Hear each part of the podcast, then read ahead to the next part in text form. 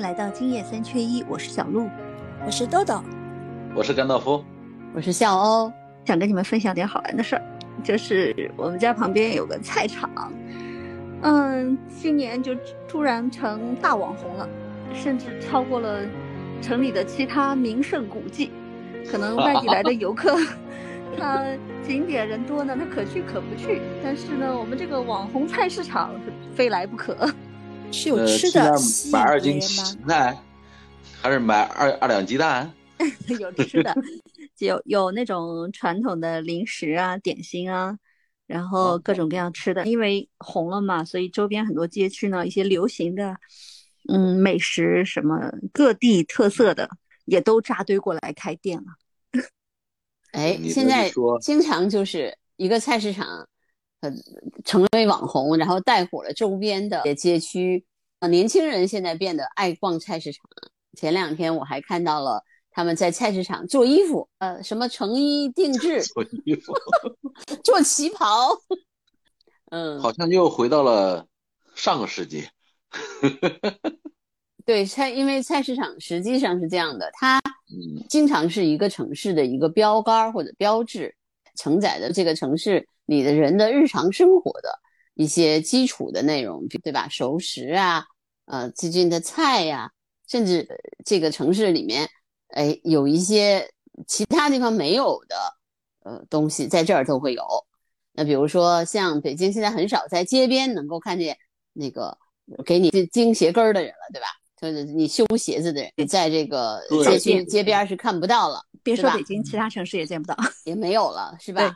嗯，但是菜场里还有，有的街边有的时候你也找不到那种裤子弄个边儿啊，对吧？换拉链啊，挑个边儿，挑个边儿啊，也没有了。那现在呢？这些都去哪儿了？都去菜场附近了，或者有的是在大超市的旁边开一个那样的小店。对，但是这些也是人们日常所需啊。所以，那么菜市场呢，其实就有这样的功能了。以前呢，可能街边。哎，开一个小店就可以这样的生活，但是现在街边小店，一个是房租贵，另外一个呢就是城市改造的比较厉害，是吧？好多的小地方就没有了，那些小店就没法生存了，就只能关门。那但是呢，又有这种需求怎么办呢？菜场就承担了这种功能。嗯，所以对周边居民来说，菜场就像一个综合的生活中心一样，对，所有的需要都得到满足。但是对外地游客来说呢，对年轻人来说呢，它好像又像一个城市风向标，像一个文化导向，就是本地特色美食，别地正宗不正宗很难说，菜场的一定会很正宗。嗯，对我去哪个城市都比较喜欢去逛菜场，是因为我是我是拍纪录片的啊，就 是我拍纪录片的时候，我就要知道这个地方最有特色的地方，最有特色的菜呀，最有特色的那个人啊。他们都是什么样子的？日常不是我采访他的时候的样子，是他平时生活的时候什么样，对吧？这边的人都是吃什么样的肉呢？是吃山猪肉，还是普通的猪肉，还是他们自己特色的呃那些食品，对吧？我总是要去这些地方去观察。你去每个城市，如果有时间的话，我一定会花半天的时间去一个菜市场，早上就去，然后看人们怎么买菜，怎么去生活，然后看哦这个地方。有好多的菜场，还有那种早点呢，对吧？尤其是四川啊什么的这种地方，对的对的，对吧？它还有早点，对，这个是最地道的，非常地道。对对对，我在云南经常是就就去菜市场，然后去弄一碗米线来吃，哎，小锅米线，然后在那吃的时候，我就看那些人拿着他们各自的这个菜，然后你看他们买的那些菜。就知道哦，这个地方的人其实是是吃这样的东西的。菜场的话，它最体现的就是烟火气嘛。嗯，你去逛一圈，你就知道这个地方的人他好哪口。嗯，对。所以如果按这个标准的话，我早就是网红探店人。只不过那个时候是我是没有呃，就是用笔把它就写下来，但是我用。我的片子，我的镜头里面是有的，就是我拍过的纪录片里有这些赛场镜头，对，嗯，然后呢，我觉得这就是一种记录嘛。那么现在呢，我觉得大家追随着我的脚步去了赛场，我很开心。你是先行者，对，大家也学会了用 镜头去记录菜市场。嗯对，其实就开玩笑啊。但是我是觉得，嗯，现在你说菜市场成网红，那不是也很稀奇嘛，对吧？那但是呢，你想想，人们吃那些传统的，嗯，品牌的，呃，你这个城市也有，那个城市也有的餐饮，已经吃烦了。我觉得这是一个，嗯，普遍的现象。你们觉得是不是啊？对，对，我觉得吧，这个东西有利有弊，千篇一律。它连锁这种饭店嘛，它到了每个城市，其他味道都一样的，比较每个地方它都一样。对，就是你不知道这个地方东西到底好不好吃，或者是你不知道这家店好不好吃，你宁愿去选一家你自己了解的、有那个连锁品牌的，这样的话你不会踩坑啊。对对对。但是现在年轻人有自己的判断标准，我也知道我哥哥家，然后呢，也去一个类似比较红的一个市场，它是一个室内的集贸市场改造成的一个美食街。因为南方比较热嘛，所以它可能一直在户外的话会比较热。它这个室内的美食街呢，嗯，夏天的时候能遮阴，然后有空调，嗯，很受年轻人欢迎。然后我去了呢，我就准备我我我就一开始我过去之前我就问他们什么好吃。我哥哥家的孩子就跟我说，啊，那个那个什么好吃，那个什么什么好，待在什么位置。然后他说的不是很清楚，他有点想不起来了。他最后总结一句：“你看哪里排队人多，你就去那家，那肯定是好吃的。”我说排队人多就一定好吃吗？那大家帮你检验过了呀。那那也不一定啊。对，用嘴来检验。嗯嗯，他有的时候，他现在也有这种就是网红这种快餐店或者说食品店，他。呃，会有一些味道，但是它以更多是以吸引消费者的这种目光为目的。哎，你说的是假排队，真正排队的，呃，它至少不会太差，它可能不一定符合你口味，但它本身的品质应该还是还可以的。啊，我我恩道夫，你说的这种嘛，就是找人来排队，然后把自己炒成网红呀？对。现在所有人，比如说网上会发一个视频，我去探店，我来了一家网红餐厅，这个餐厅可能才开没多久，没有什么人气，他想把自己打造成网红，他称呼自己为网红餐厅，或者是风比较风格化，然后有一点新鲜感，他这样称呼自己。但真正的网红，受群众口碑这样捧起来的网红，跟自己想打造成网红的，我觉得还是不一样的。就网红跟网红不一样，你有没有觉得？不一样，不一样，确实不一样。就就有一些，你看评论上写的很好，有吸引好多人来打卡探店的，那可能是店家主动邀请一些在网络上已经有影响力的网红人士 过来给自己加分的，对不对？我家侄女有一次跟我说的，说她就看点评，在她附近啊，大概什么四五公里有一个什么地方很红火，然后她就跑过去吃，去找，去了一看店都关门了。哎，但是也有一现的假网红，对对对，但是其实啊，真正的就是说排队的那些店的那些人啊，他就没心思去做宣传，他就专注于他自己这点事儿。我做的这点菜，我做的那个糕，哎，他几点钟弄最好？几什么时间去买什么菜最好？他脑子里全是这些事儿。我想起来一个好玩的事儿。就是有那种不是老有那种什么探店达人会去拍小视频，去一些口碑比较好的店里面去拍嘛，是吧？嗯，然后呃有一次我看到一个视频，就是有一个人他到了一家店里去拍，说你是今天来拍的第几第几个？你们拍的我就烦死了，影响我做生意了。对，你们不要来拍了。就是他不需要别人去给他做宣传。对，人要真正想成功的话，就是你要全心全意的去做这件事儿。然后呢，你的脑子里也就是这件事儿的时候，你可能反而会吸引周边的人的注意，因为你想想，就是我我看过很多那种店，我也去很多地方去看过那种店，那些人你看到那个在店里面忙活的那些人的眼神儿，你就能知道他脑子里想的都是，哎呀，我这菜怎么做？然后我今天 那个菜从哪儿买？原料从哪儿来？然后这些面够不够？口味是不是这个人吃的咸了，那个人吃的淡了？脑子里都是这些事儿。然后他反而能把东西做得好，做得长久。反而那些哎呀，我又要请别人来给我把这店如何宣传啊，脑子里都是这些事儿的人，开不好店。酒香不怕巷子深嘛。我原来住的楼下有一家徐州煎饼。嗯，南京本地很多美食公众号啊，或者什么之类的，他们都去拍，都去吃。嗯，但是它其实就是一家很平常、很平常的，就是你家楼下巷子里的一个店而已。店他为什么吸引这么多人去拍呢？早先可能因为这个周边是一个很大的居民区，所以周边居民都认可他。那么，比如说我有住在别的区域的朋友来，那问我什么好吃，我我可能会随便说一个，我家楼下的煎饼不错，就这样。他可能是以前是靠这种传播出去的。但是还有一些年轻人，他长大了，他曾经在这边读书居住，他离开之后，他还会回来再买。然后有的人就会写那些啊美食文章啊或者是美食视频啊，就慢慢的他小有名气。但他这种名气绝对不是那种说我一定要宣传，一定要炒作，他就是一个几块钱的煎饼，他其实没有必要做这个宣传。嗯，所以就是不论有没有人宣传，你去买煎饼的话，你前面可能总会站着几个人已经在买了。那这种排队就是很健康的排队。我也倡议像这样的网红店多出来一些，能让大家能吃到一些不一样的东西。但其实我也不知道是不是你们正宗的徐州风味。其实没关系，真的只要它符合大家的口味就好了，对吧？嗯，对。坐在这儿哈，我就想起来，咱们年初的时候聊过那个淄博烧烤，对吧？也是个网红。对。那么现在呢？我觉得就是泥沙俱下之后啊，就是大浪淘沙，逃走了一些人。但是说白了，排队的还是那些坚持自己品质品牌，而且呢，就是我就一门心思的做淄博烧烤那些老字号还排队，那些反而是那些永远在排队。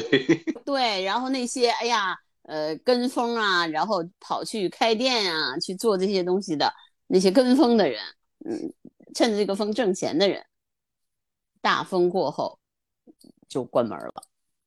哎，肖姐姐说的对的，很多老字号对吧？他排队，他就是一直在排队，不管是历经了多少时间，他还是在排队。像我们国际饭店的那个蝴蝶酥，天天都排队。现在冬天这么冷的天，前两天我朋友路过拍了张照片，他还是在排队，排到拐角，一直在排队。也是在人民广场嘛，几百米。以前有一个鲍师傅很火很火，上海人很喜欢追热点的嘛。就鲍师傅刚开的时候，人民广场那个店，你就是你要叫代购去排队，然后也要排几个小时才能买到。你如果在朋友圈晒出来，你今天吃到了这一家的这个糕点，你绝对就是哇塞，牛人就是牛人，人家就是羡慕的眼光，一百块钱。叫他叫人家去排哦，就是我早上去排，下午迟到了，就是这种上海人说这点一个种，就是哇塞，人家就是用羡慕、嫉妒、恨的眼光看你哦。但是现在再去看，已经没有人排队了。对呀，对呀。他你他就是几个月，好像已经资本化运营了。我在别的城市也看到过。对的。呃，我曾经有幸在徐州有那么两三家鲍师傅的店，我当时进去转了一圈，后来我。也买了一些尝一下，味道确实也还可以，但是要匹配它的价位来讲的话，我想我不会去第二次。对呀，现在就是这样带来的效应嘛，他把它的价格无形中的提升起来了。啊，我给你们介绍一个我们南京呃一个网红的小东西，就是很多年前他就红了，嗯，现在还是网红，板栗。嗯，我们南京并不产板栗。对吧？我们这个地带不是很。对对对对对。然后在宇宙中心新街口旁边的一个巷子里，有一家做板栗生意的。他呢，就是早些年，呃，没有自媒体这么发达的时候，他的板栗就排队，因为板栗他要现场炒吧，热的嘛，他就一炉出来就要等，对吧？人一多了就越等越多，对不对？对对对对。啊，后后来呢，就是在自媒体时代之前，他就有限购政策。每人限购两份儿，你想多买，你想给别人代购也不行。嗯，他也不会说我早早的把东西卖完了，我这生意就结束了。他们只做秋冬的生意，卖板栗。到春季、夏季的时候，很多类似的这种时季节性的店呢，就会把自己的门面租出去。比如说做羊肉汤的，夏天就会卖龙虾，卖小龙虾是吧？他这个店夏天是关门，全家休息放假，然后到秋冬的时候重新再开始战斗。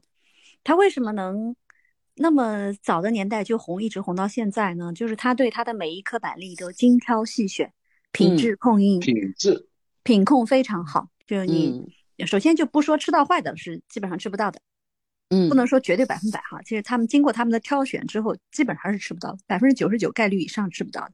然后另外还有一个就是可能他们的这个货源控制的也比较好，板栗口感确实很好。所以就像刚豆豆说的，说你要是买到了这家的板栗，你发个朋友圈，那你这个人物形象就光辉了。这个要么是有人买了请你吃的，很厉害；要么是你自己排的，你也很厉害。这个其实他就是说，他在现在这个自媒体时代，这种做一下网红的宣传，或者是说更炒捧一下热度，这个我觉得还是挺好的。呃，其实有些东西是不需要炒的，甘道夫。我觉得他这个板栗根本就不需要，不需要他做网 红。对他，哎，我每天都有人排队来买，我每天只要把我自己这点量卖掉就好了。我想说的是什么例子呢？我通过小璐姐讲这个事儿，我也想了一个，就是好的东西要让更多的人知道，是吧？对，有这个意思。呃，但是呢，这个事儿不见得就是谁都能成，因为我就看了一个比较好玩的东西，就是应该是上古时期的所谓的网红店呢，呃，全国都有，一个是兰州拉面，一个是沙县小吃。如果用现在的话说，他们也就算是网红店。以前是品牌效应嘛。从去年开始，呃，沙县小吃开始做网红宣传，就是沙县里面有各种各样的小吃，他会把一两个，比如说鸭脖呀、溏心蛋呐，呃，拿出来做那种就是仿泰式广告的那种创意广告，然后在网上铺天盖地的发布。后来有一天我去那儿吃了。呃，我就问老板，我说你们全国都在宣传沙县小吃这个溏心蛋这个广告，挺有意思的。嗯，有啥意思？该来的还是那些人，也没见着多人来，也没见着少人来。哎，这就是现，就是很多人会被这些所谓的广告宣传蒙，就是蒙住了一个，就包括商家也好，也是觉得，哎，我只要是有广告了，就一定有客源，这真的不是。呃，因果关系，这个呢，我觉得是就是很多的，我我自己是做媒体的嘛哈，呃，我在我不是做自媒体的，我是曾曾经做媒是做媒体的，对 对，也不叫我是知道叫什么呢？叫嗯，对吧？就是因为你你知道，比如说有一些逻辑，比如宣传的逻辑，它是有逻辑的。就是我觉得现在做自媒体的人真的是自自就是自学成才，他们知道说。哎，我这么写稿子就一定会有流量，那我这么发视频就一定会有流量，那真的是自媒体。但是我觉得媒体它是有一个，就是宣传它是有一定的客观规律的，对吧？比如说什么样的广告它有一定的效益，什么东西做广告它有效益，什么东西做广告反而没有效益，它是有一定的一定之规的。那么现在呢，因为就是说白了，我觉得啊，就是就是因为自媒体的兴起，因为这个网络的兴起。把真正的一些有规律性的东西，让淹没在这这了这些这些所谓的呃自媒体的这个潮流当中，其实规律性的东西依然还是存在的。就是泥沙俱下之后，该有规律的东西，它就是规律性的东西。这么多年，呃，人们总结出来的一以贯之的东西，它依然有效。就比如说，呃，就像他说的，我作为一个已经铺了这么久的一个沙县小吃。我去把我某一个呃产品做了广告，希望能吸引更多的消费者来我的店里吃饭，对吧？实际上这个真的就不行，就是因为它没有这种因果关系。因为食品是这样的，尤其沙县小吃，它有一定的呃消费群体，除了这个消费群体之外的人，他不会因为你有糖心蛋他就会吃 对吧？比如我，我好像 没对吧？比如小鹿，嗯。我不知道沙县小吃有什么吃的东西，我真不知道，对吧？你不会去吃，因为它什么都有，对吧？哎，小馄饨呀，沙县小馄饨很好吃的。哎，我我我们南京有自己的柴火馄饨，我为什么沙县 吃馄饨？它还有飘香拌面。嗯，它呀是这样的，它已经做到了现在这种铺天盖地的程度。你再去做广告，那你真的就是砸钱，就是为了。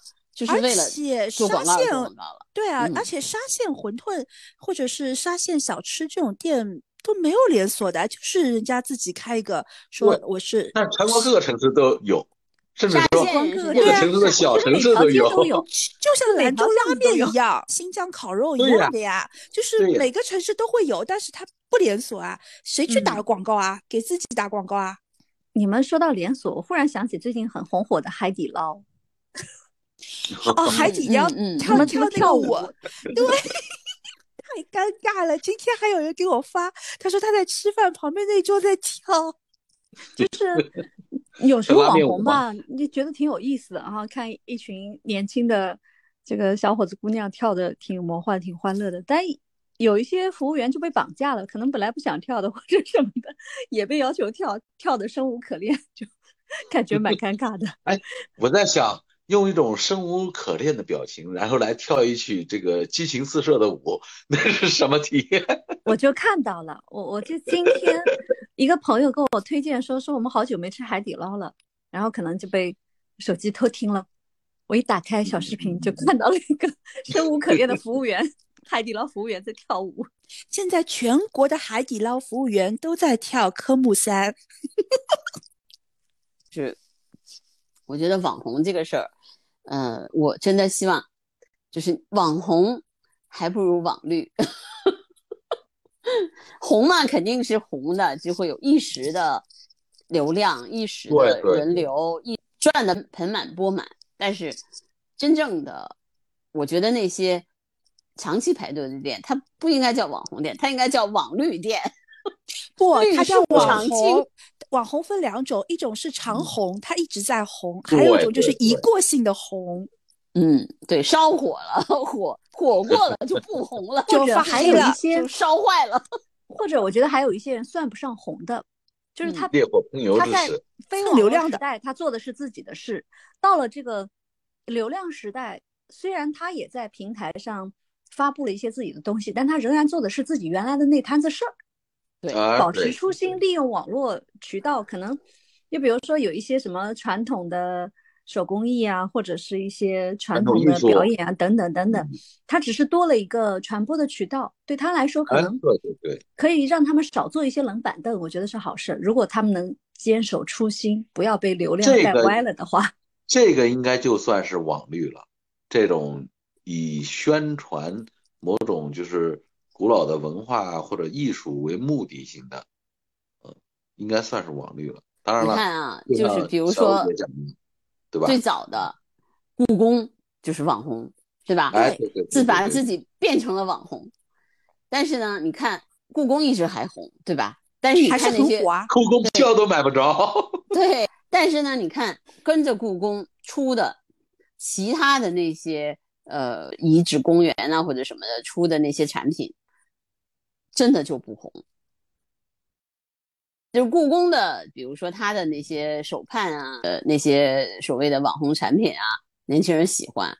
但是其他的那些店，我去过，我问过他们，卖不出去。哎，天坛就没有故宫红呀，对吧？对啊，对对对，嗯，你说天坛有名啦，天坛也有名的呀，对不啦？他就是没有故宫红。是啊。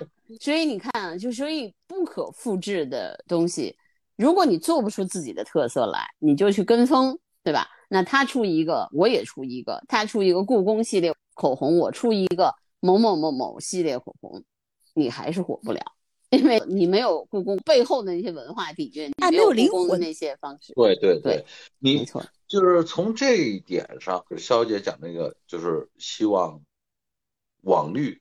更多于网红这种观念，现在这个我们自媒体时代啊，网红太多了，今天冒一个，明天冒一个，后天又冒一个。呃，说实话，我见过的百分之九十九的网红都是昙花一现，然后就没了。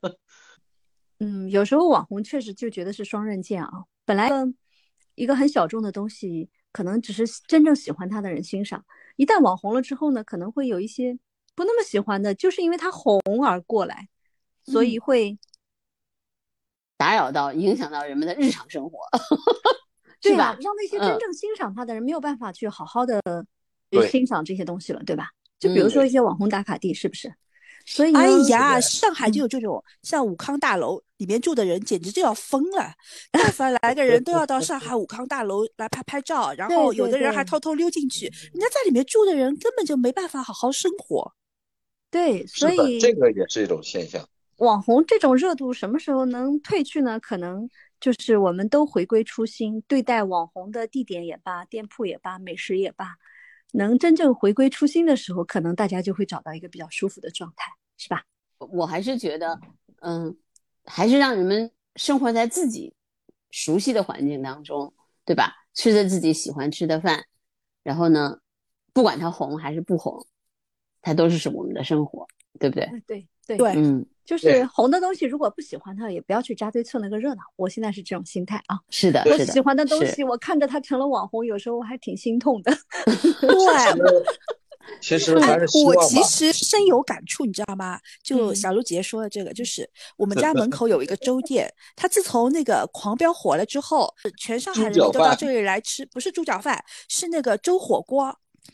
他全上海人民都来吃，然后那几个月他就天天排队，我就吃不上，你知道吗？因为那家是我 御用的餐厅，就 我就再也吃不上了。后来我想啊，上海人就是这样的，就是一窝蜂，过一阵子就好。你看，哎，三四个月过去了，哎，如果你把上海这个主语换成其他城市的话，比如说我们这个城市，它也成立的。对，没错，大家就是一窝蜂上去，然后。热度退去，然后我就又能吃了。前两天我又吃了，中午的时候不排队。好，希望你下次还能吃得上。我更希望这个 把这种网红啊，呃，大家就当做是一种广告现象，呃，像以前看广告一样，你该需求什么做什么，呃，有一个平常心的去对待。我想这样的话，更多的网绿会出现。好。那我们今天就这样吧，嗯，拜拜，下周见，好，拜拜，拜拜，下周见。